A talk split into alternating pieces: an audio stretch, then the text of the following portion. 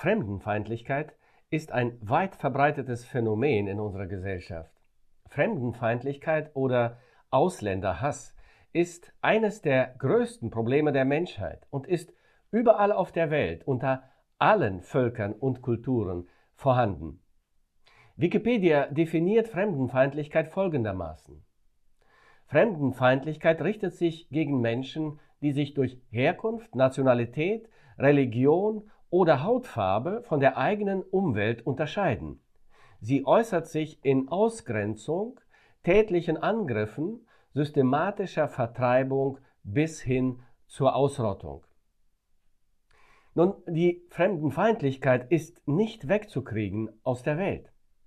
Sie ist nur durch Christus überwindbar. Sie hat in der Gemeinde keinen Platz. Die Gemeinde ist der einzige Ort auf Erden, in dem wir das Ende der Fremdenfeindlichkeit proklamieren dürfen. Paulus verkündet uns in seinem Brief an die Epheser, wie es zum Ende der Fremdenfeindlichkeit in der Gemeinde gekommen ist. Doch zunächst einmal nennt er uns die Trennungsgründe.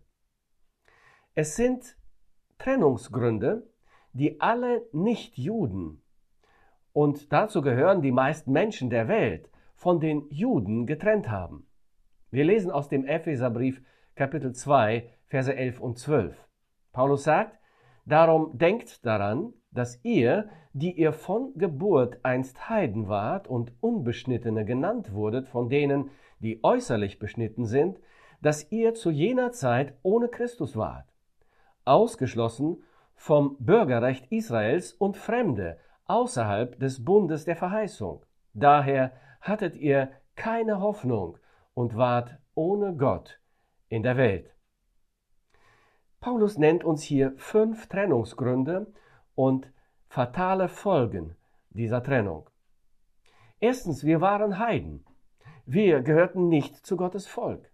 Nur Israel war die Nation Gottes. Alle anderen waren Heiden, also gottferne Völker. Völker. Zweitens, wir waren ohne Christus. Wir waren ohne Messias, ohne Retter.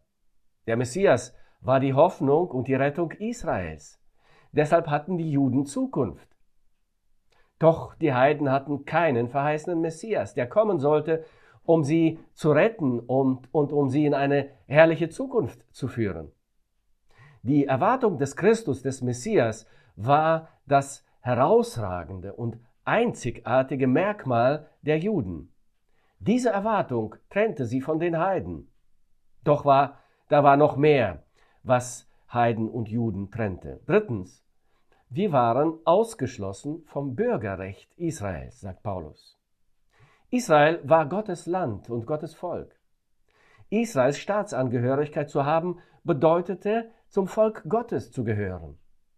Das bedeutete, alle Rechte und Privilegien eines Gottesvolkes zu genießen.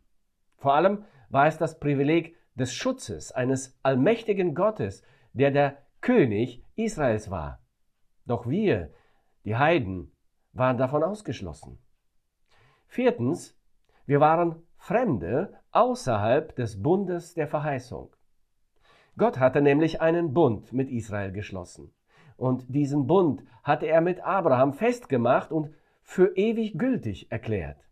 Dieser Bund war eine Art Testament Gottes, das Israel eine reiche Erbschaft garantierte. Gott hatte sich in diesem Testament mit vielen Verheißungen verpflichtet, Israel zu segnen und zu schützen. Die Heiden waren davon ausgeschlossen. Die fatale Situation von uns Heiden wird von Paulus am Ende von Vers 12 formuliert. Und das ist der fünfte Grund, der uns trennte. Wir hatten keine Hoffnung und waren ohne Gott in der Welt. Nun, aussichtsloser und dunkler kann man die Lage eines Volkes gar nicht beschreiben.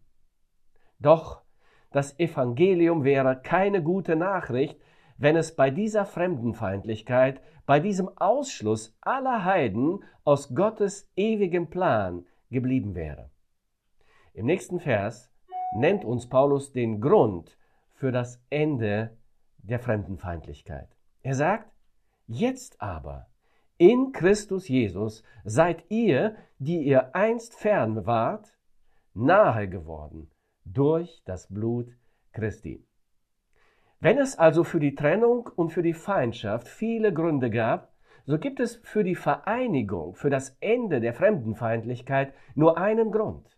Jesus Christus. Was uns miteinander verbindet, ist keine Religion und kein Glaubenssystem. Es ist eine Person. Jesus Christus, der Messias, Gottes Sohn.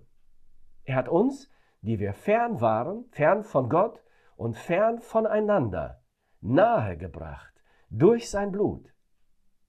Durch den Glauben an ihn, an seinen stellvertretenden Tod am Kreuz für uns alle, für Juden und Heiden, sind wir heute auch einander nicht mehr fern.